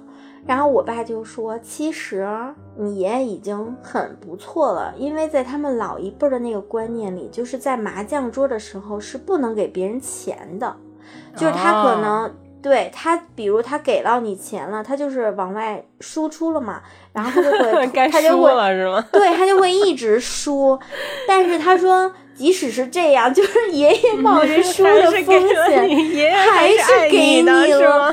对，然后我那时候也就觉得，哦，爷爷还是挺好的，所以我就觉得，哎呀，小小时候的那个世界真的很有意思。嗯。我小时候其实跟洛洛有点像，可能我觉得大家都差不多。小时候，嗯，我小时候过暑假其实就俩地儿，要不然呢就是去我爷爷奶奶家，要不然就是去我大姨家找我表哥，就是老给我衣服穿那那是那那表哥。因为我表哥他其实大我就挺多的，就很像婷婷跟东东的那个关系嘛。我在他家，我就是婷婷，他就是东东，我就天天像一小跟屁虫一样跟着他，然后还有他的一群哥们儿在一块玩。他们玩那个东西吧，就已经是大孩子玩的了，我已经加入不进去了。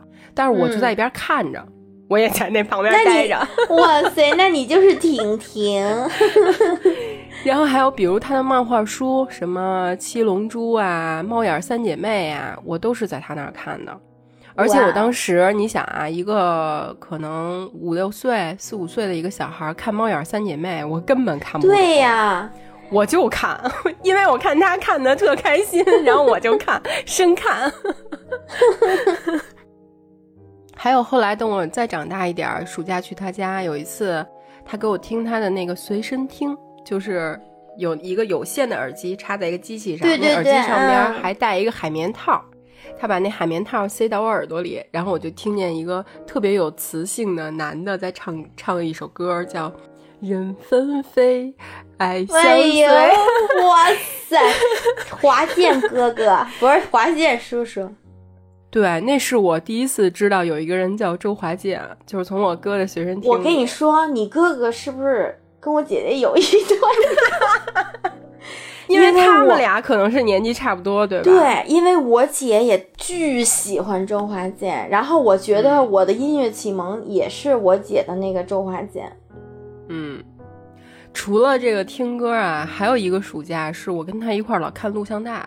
我记得特清楚的一个是红番区，就是那会儿我还不知道成龙是谁啊，但是看红番区的时候觉得哇塞太酷了。其实也看不懂，因为那会儿太小了。还有另外一部更逗，就是。我半截儿，他们大人在那里边看，然后我哥也在，然后我半截儿进的屋，进去之后我就看见一古代人手里拿着俩红蜡烛在那打椅子，叭叭叭叭叭叭叭，什么小人我本住在苏州的城边，家中有屋又有田。哎，我好像也听过这个。一顿打，对面那些女的就全都飞上天了，然后我当时都看傻了，我说这是一什么玩意儿？然后，然后这堆大人还有我哥就在那笑的都不行了。我心说你们笑什么呢？因为我也不懂那个笑点，我就觉得他们特别莫名其妙。但是后来长大了，知道那个电影就是周星驰的《唐伯虎点秋香》。我说怎么那么熟呢？更多的暑假其实我是在爷爷奶奶家过的，然后碰巧呢，我爷爷家旁边就是一个火车站，就跟东东家特别像。那火车站底下也有一个桥洞。就是那个抢劫犯抢劫的那种，一模一样，你知道吗？那桥洞底下还有小溪可以流水，然后也有很多大树。就是我的暑假就好像变又变成了东东的暑假，变得特别特别像。也是一到放暑假的时候，有一些吧，我五六个小朋友就从那个各个地方过来过暑假，然后爸妈就都把我们放在那儿，那儿全都是一堆小孩，然后还有一堆爷爷奶奶和姥姥姥爷，就没有中年人。只有特小的 跟特老的，然后一到七八月份呢，我们就是白天就去那小溪里玩水，但是那小溪特别浅啊，它不能游泳，我们就会把那个什么小时候那种塑料拖鞋，你知道吧？嗯，它可以浮起来，因为它是纯塑料的。搞科研去了，然后我们就在那鞋里放，比如小石子儿啊，然后男生有的淘气还会放什么小蚂蚁啊，然后这样那个坐着坐着拖鞋坐着凉鞋船，然后就。你把拖，你把凉鞋给给那个呃弄走了，你得追回来呀，是吧？要不然怎么回家呀？但是经常就有的时候追不回来，就有一只就飘走了。你知道我看东东的时候，我我就会理想象，就是你们小时候应该也是那样的。对，但是我们这个鞋还挺奇妙的，因为那个小溪尽头是一个不太像活水的那样的一个小湖，就是它有点静止，那那所有东西都会流到那湖里，你还能找回来。但是小孩不能去，那儿有点深，大人不让去，我们就得回家，然后挨一顿骂，然后大人去那小湖里给我们捞鞋，捞鞋。太逗了，我觉得那个画面太有意思了，一堆大人，然后一边捞鞋一边骂街，一边骂街。而且我们那会儿还会玩好多特别脏了吧唧的游戏，比如说有一次啊，我们那会儿邻居家盖房子，然后他就会拉好多那个沙子。小时候其实沙子不是特别常见的东西，就是像海滩那种很干燥的沙子。哇，我们几个小孩就疯了，巨开心。然后男男孩过去挖坑挖地道，然后还在那坑里边拉屎，还真有真有大人掉进去过。然后就又又骂街又打孩子，我操！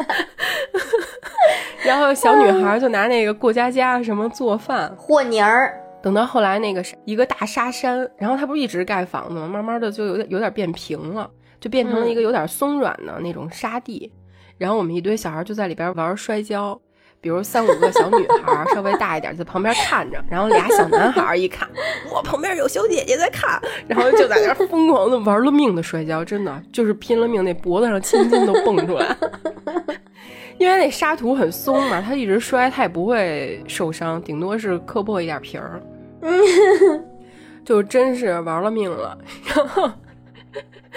输的那个呀，就经常哭到就是都背过气去了，因为主要不是输了，是在小孩眼里旁边有人没有面子，对对，太没有面子，然后就回家聚上去，我再也不跟你们玩了，然后就回家找那个爷爷奶奶去了。等吃完中午饭，下午一出来，把这事儿又忘了，然后跟小孩又特别开心，在一块儿去玩水什么的，就大家不会别说隔夜仇了，就过半小时，其实也就都没事儿了。嗯，对。除了这些呢，还有就是，我就一直在跟着我奶奶听广播，可能也奠定了我现在做播客的基础。因为我奶奶特别爱听广播，我跟她听了好多好多《田连元》，她经常就是每天开着她那个匣子，他们管那个收音机叫匣子，对，就开着匣子干一切事儿，那耳朵绝对不能闲着。我到现在就一直还是这习惯。我奶奶特爱种花儿，她在那个院子里种了好多好多紫茉莉。哇，紫茉莉我都没听说过，你肯定见过，就是北京好，咱们小时候北京到处都是，就是是喇叭花吗？不是，它比喇叭花小，然后比那个白茉莉大，就是有紫的、有粉的、有红的，特别特别香。它一到那个结种子的时候，就会结一个像小地雷那样麻麻的黑色的小颗的种子。你肯定没见过，那我真没见过。所以那花儿还有一名字，就叫就俗名叫地雷花儿。但是它跟茉莉一样，就是也特别特别香。我奶奶特别喜欢有香味儿的花儿，就除了这个，她还种的什么昙花啊。然后我唯唯一这一辈子见过几次昙花，都是她种的。昙花一现。对，那花一开，然后邻居啊、小孩我们都围在那儿，然后看那昙花。一会儿等那个过了一个小时吧，可能它就谢了，也就不再开，变成一根儿了。然后除了这些呢，我奶奶还会在院子里种菜，比如说什么豆角啊、黄瓜呀、西红柿啊，她就会用那个西红柿给我做特别特别好吃的鸡蛋炒西红柿，然后现摘的那个豆角给我做土豆炖豆角，然后把这菜跟饭。放在一个特别特别大的绿色的洋瓷碗里，我们就在太阳快落山的时候，那个天边还有特别特别漂亮的火烧云，因为夏天嘛。然后就一堆人拿着板凳坐在那个紫茉莉那个花丛旁边，有大人，然后我们小孩就在那儿吃饭呀、玩啊，听一边吃一边听他们大人聊天而且那个地方不是离火车站特别近嘛。聊着聊着，就偶尔那个不远处就会有一火车呜呜，咕哧咕哧咕哧开过来，然后我就这边听着大人聊天，这边吃着刚摘的这个西红柿做的炒饭，然后看着那个火车里边那黄黄的小车窗露出来的那个灯光里边有各种人，我当时就想，哇，太酷了！我也想坐火车，我也想去特别远的地方。但是我当时就觉得那个火车能到的地方就是天涯海角。对对对，小时候觉得它能到特别特别远的地方。对，除了我奶奶，肯定就是我爷爷了嘛。我爷爷他跟东东的姥爷其实也挺像的，就是平常也也会很严肃。我爷爷那桌子上永远都会摆着墨汁儿、毛笔，还有写字的纸。那纸啊，永远都是看过了的报纸啊，用过写过字儿的那种纸啊，就是他练字用，不是那种干净的宣纸。他那墨汁儿永远都是特臭，所以他他那屋里永远都有一股臭 墨味儿。每次他进去叫我，比如练毛笔字呀，或者是给我讲革命的故事，因为他不是老革命嘛，我 我就永远那个记忆里都回荡着一股臭墨水味儿。然后他会给我讲，比如说在他十三四岁的时候，他跟另外一个人，他们俩那人也特年轻，不到二十，他俩就只有一条枪。然后押送一百多个俘虏，两天一夜翻山去另外一个根据地，太酷了。他就跟我说，其实当时他也很小嘛，他心里其实也害怕，因为毕竟就只有一条枪，那子弹他可能也没怎么打过，而且那会儿确实就人数太悬殊了。但是他会给我讲啊，他说那时候其实人的心里都特别干净，比如说他吧。他虽然是一个小孩，但是组织上交给了他任务。他既然就是入了这个党，他就有这个信仰，他就觉得不管多危险，他一定会把这个任务完成。反过来说，那些俘虏啊，虽然说他们是俘虏，但是他们其实心里也很干净。被俘虏了 就是被俘虏了，绝对不反抗，不会想着我们一百多个人，然后干两个人，绝对没问题，不会。他说不会有这种事发生。了。就我，我就有时候经常在他那听一些神奇的故事，但是他跟我说的最多的一句话，就是他总在跟我说，一定要多认字、多看书、多学习，因为知识这个东西，可能你现在马上学了没有用，就不能马上用到，但是未来总有一天会有用处的。他就是若干年，每年反复都在跟我说这些话，我觉得。他的这句话其实也是在我那个小小的精神世界里边打了一个根基，让我现在不管是因为我爸的遗传嘛，那我爸的遗传肯定也是遗传自我爷爷，是吧？我刚我刚才还想说呢，哇塞，我说怪不得你你爸会这样，都是受真传的，祖传。确实，我觉得很多时候就是童年老辈儿给你留下来的那些东西。可能你真的不会记住啊，比如我十几二十岁的时候，你问我，我想不起来这些。但是等现在我慢慢年纪大了一些，我也有孩子了，我也想到就是子女的教育问题的时候，我反而更多的会想到他们曾经跟我说的那些话。对，包括我现在你看啊，我这么爱看《我爱我家》，然后我这么爱听东西，我又录播客，我还爱看书、爱看电影，或者，其实我觉得就就这么来的，就是。可能一辈子好像都在努力模拟我童年时候的那个暑假，嗯，就是跟我爷爷奶奶在一起那种氛围。因为我小时候我爸我妈也吵架嘛，但是我爷爷奶奶不吵架。就是我我在过暑假的时候，基本上没有那种就是害怕爸爸妈妈会吵架离婚不要我的那种恐惧，就是一直会生活在一个很温馨的场景里。你知道，我觉得，那你那，你爷爷跟那个东东的外公感觉是一个人。爷爷也不是特别爱笑。完了，我觉得是不是 这片儿被被你家承包了？这片儿瑶瑶的假期是吗？对呀，一个是你的爷爷，一个是你的闺女。哎呀，所以咱。再聊回电影呢，其实关于童年的电影，除了我们刚才说的这个《东东的假期》，还有杨德昌的这个《一一》，还有宫崎骏的《龙猫》，而且我后来看完了，特意去查了啊，《龙猫》是一九八八年拍的，《东东的假期》是一九八四年拍的。我觉得宫崎骏这个老小子，他肯定看过《东东的假期》，他肯定抄袭了。虽然我全网我查不到证据。这个宫老头儿，宫老头他肯定。而且台湾电，而且那个时期中国台湾的电影对日本电影产生的影响非常大。对对，本来他们其实就有说不清道不明的关系嘛。对，所以我觉得，哼，他以为不会被发现吗？对，结果被咱们俩侦探发现了。我觉得这龚老头啊，八四年看完，然后自己筹备了四年，偷摸的，然后自己拍了一个，然后还那么火。对呀，真的是。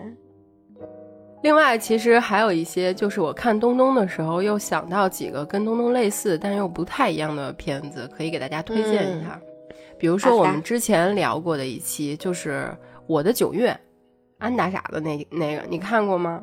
啊，我好，但是咱们都很小吧，特别小吧？对，很九零年。对，我知道安大傻子这个称号，但是具体我忘了。如果这部电影叫《东东的假期》，其实我的九月就应该叫安大傻子的亚运会。那个也是一特别好的儿童片，因为咱已经录过嘛。大家如果感兴趣的话，可以去搜来听一听，或者看一看这个电影。行，我去看看。然后另外一部我看东东时候想到的就是《菊次郎的夏天》，哎呦我那个哇，隔空击个掌。但是其实那个跟这个又不一样，因为菊次郎不是那个小孩儿，而是那个老流氓。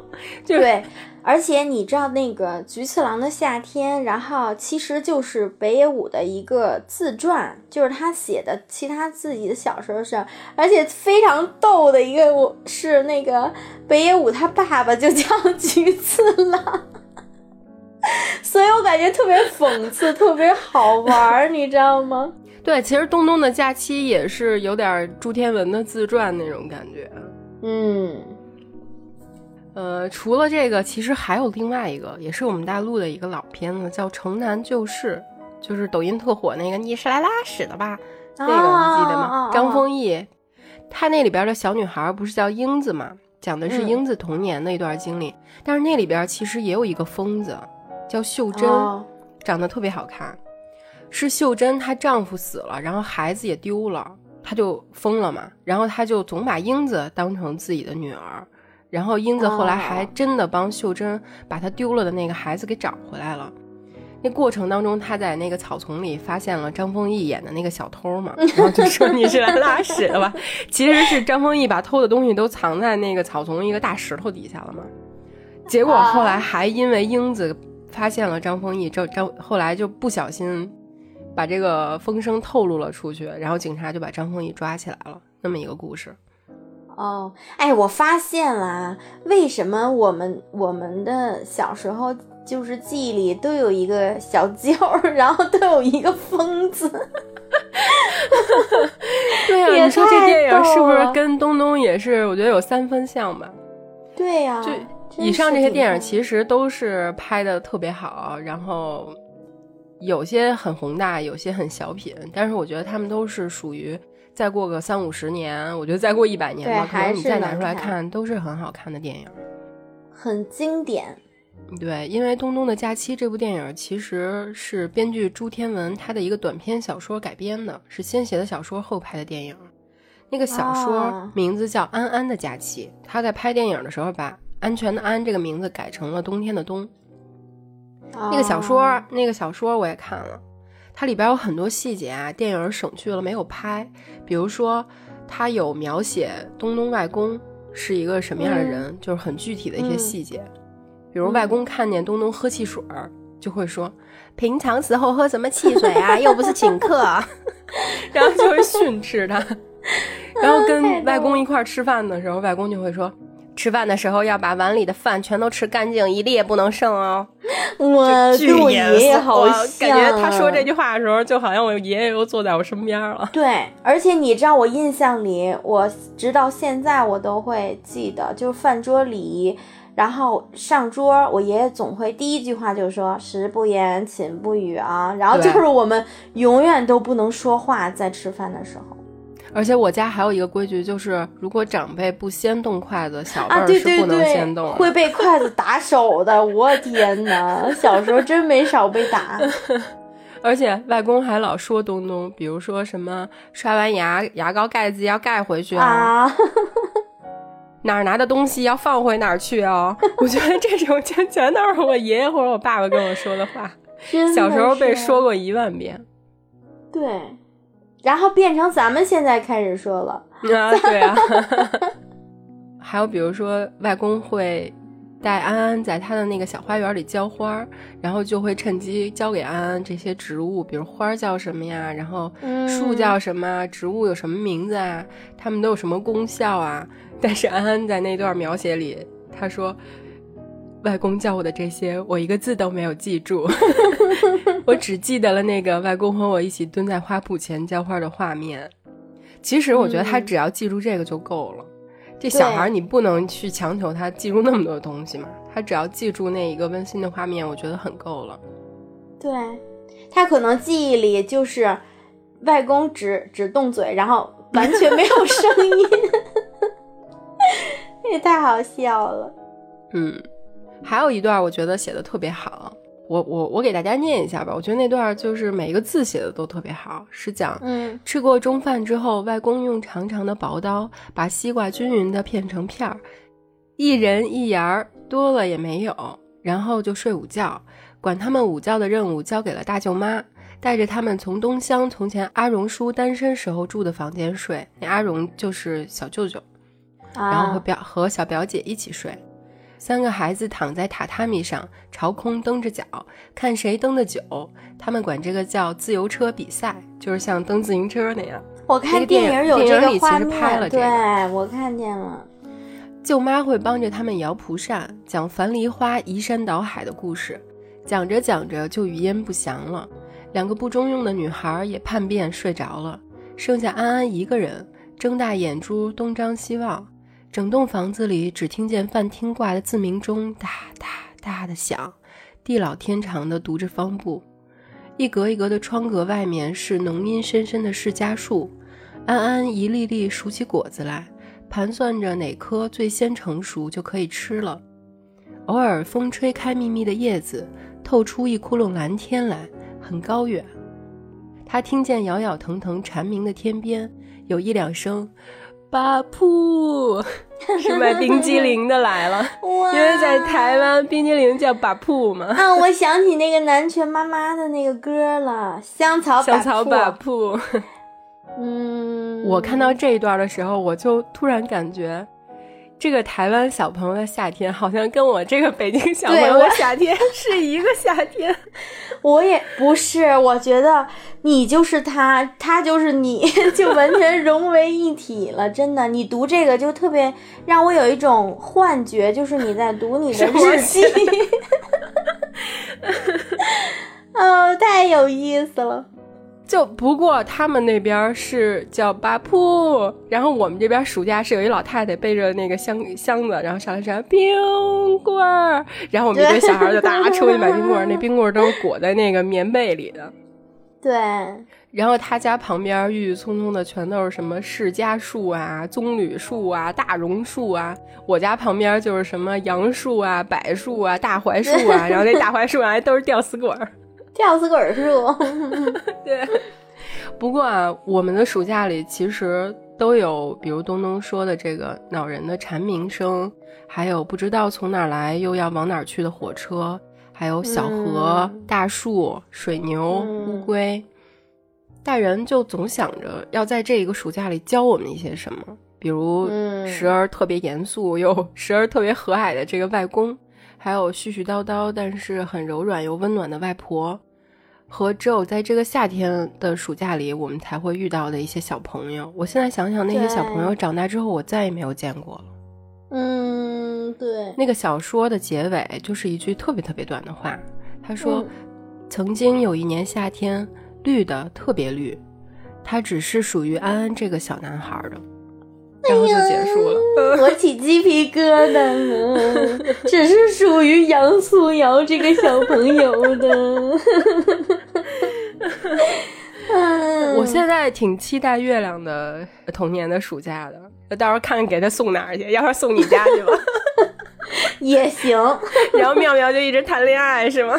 对，然后然后那个以后月亮在聊的时候，就可能就是我刚才的那一套。但是可能可能我们不会拿擀面杖一直打 一直打妙妙。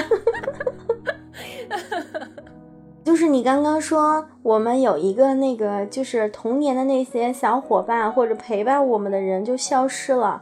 我正好也要给大家推荐一个电影儿，是那个一五年的，然后美国的一个小动画片儿。就刚才我们聊的都是那种，比如大朋友会或者大一点的小朋友会看的。这个电影其实小朋友和大朋友都可以看，因为它是一个动画形式的，它叫《头脑特工队》，你看过吗？你肯定看的时候也哭了哇！我在电影院哭的稀里哗啦的。其实我我跟你说，我看那个的时候，不仅我哭了，我当时是跟我弟还有我前男友，我们仨，我坐中间，然后俩老爷们坐我旁边，在电影院，我还没哭呢，我听见我两侧耳朵 就是那种声音，你知道。但是我觉得那这个电影真的值得一看，就是小朋友他也能看得带劲，然后大朋友其实也能从中得到一一些温暖。然后他其实就是讲的刚才瑶瑶说的嘛，就是一个小女孩，然后她脑洞非常大嘛，一个小女孩，就她头脑里有五个控制她情绪的小小伙伴嘛，然后这些小伙伴就利用了各种那个各种各各种各样的办法，然后一直守护这个小女孩，就希望她一直都有美好的记忆嘛。就是剧透，我就不给大家剧透了啊！建议大家去看。然后其实重关键有一个关键点，就是在他的记忆里有一个叫冰棒的一个七彩的小象。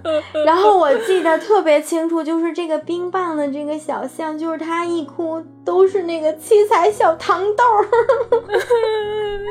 我弟弟，我弟弟当时看完了，就我的冰棒没有了。对，然后他其实就是刚刚瑶瑶说的，就是我们他充当一个什么角角色呢？他就是在我们的童年记忆里充当了一个陪伴我们的一个小玩伴儿的角色，然后给我们各种快乐呀。然后到后来，慢慢的它就消失不见了。然后就像我们的小时候那些记忆一样，其实它。肯定是真实存在过的，但是只不过我们想不起来了而已。但是那那段温暖的那个时光，其实对我们以后长大的心理也是能让我们特别的富足。对，因为它那里边的设定是，比如说你的一个开心的情绪，过了一段时间之后，它会变颜色嘛，它就变成伤心的了。但是你这个伤心的情绪再过一段时间，它可能又变成别的了。就是在你的成长过程当中，其实你的回忆，它那里边不是回忆球吗？它会一直在变吗？对，所以其实那个小冰棒就是很像，比如小月的那个朋友勘太，你记得吗？呃，然后或者是小梅的那个龙猫，或者是东东的那个啊郑国。就是很像，很像我们身边就是记不起来或者慢慢遗忘的那些小温暖吗？我现在依然记得当时在那个沙子地里摔跤摔输了的那个小男孩，他的名字叫小松。哎呦，哎呦，哎，那那个都不行了。但是我再也没有见过他，是不是这么说？其实沙堆也算是你的恋爱初期吗？他比我小，他那会儿在我眼里就是一个小屁孩儿，因为我可能七八岁，他才四五岁。大女孩是不会喜欢比自己小的小男孩的，就是在咱们童年的时候啊，咱一定都是喜欢那个大哥哥。但是等咱们三四十岁了，又开始喜欢小弟弟了。对，真是 哎，神奇的轮回啊！而且你就想，咱们都快奔四了，然后现在跟这儿。回忆那童年，你说说，真的很好笑啊！是洛洛说的这个《头脑特工队》，其实它现在它是皮克斯的一个动画片嘛。最近影院又在上映皮克斯的一个新片儿，跟那个有点像，叫《疯狂元素城》。那《头脑特工队》不是五个情绪嘛？这《疯狂元素城》是什么水呀、火呀什么的那那种设定，肯定也挺好看，可以看看。对，肯定挺好看的。如果很像就很好看。反正这个《头脑特工队》就推荐大家看，也可以带小朋友看。就几岁的小朋友他应该也很爱看，因为是那种七彩动画片嘛。然后最后呢，推荐一个我。就是生孩子之前，其实我还是每年都在过六一，就是给自己 生了孩子实在不好意思过了，是吗？对，是实在是不好意思跟孩子去抢这个时间。但是其实我过六一，嗯，也会有一个变化。就以前你可能是那种真的是纯过，比如自己放假出去玩一天呀，或者怎么样。但是后来，后来都变成一个简单的仪式感，就是在我生孩子之前，我都会每年六一分享一首歌，就是刺猬乐队的，叫呃名字叫《玩具与六一儿童节》。哇，如果平台不给我们下架的话，这期我们就放这首歌；如果下架了，我们就只能放一个别的。对，平台你自己掂量啊。然后。你知道他就是我每年的朋友圈就有朋友圈以后，我每年都会分享。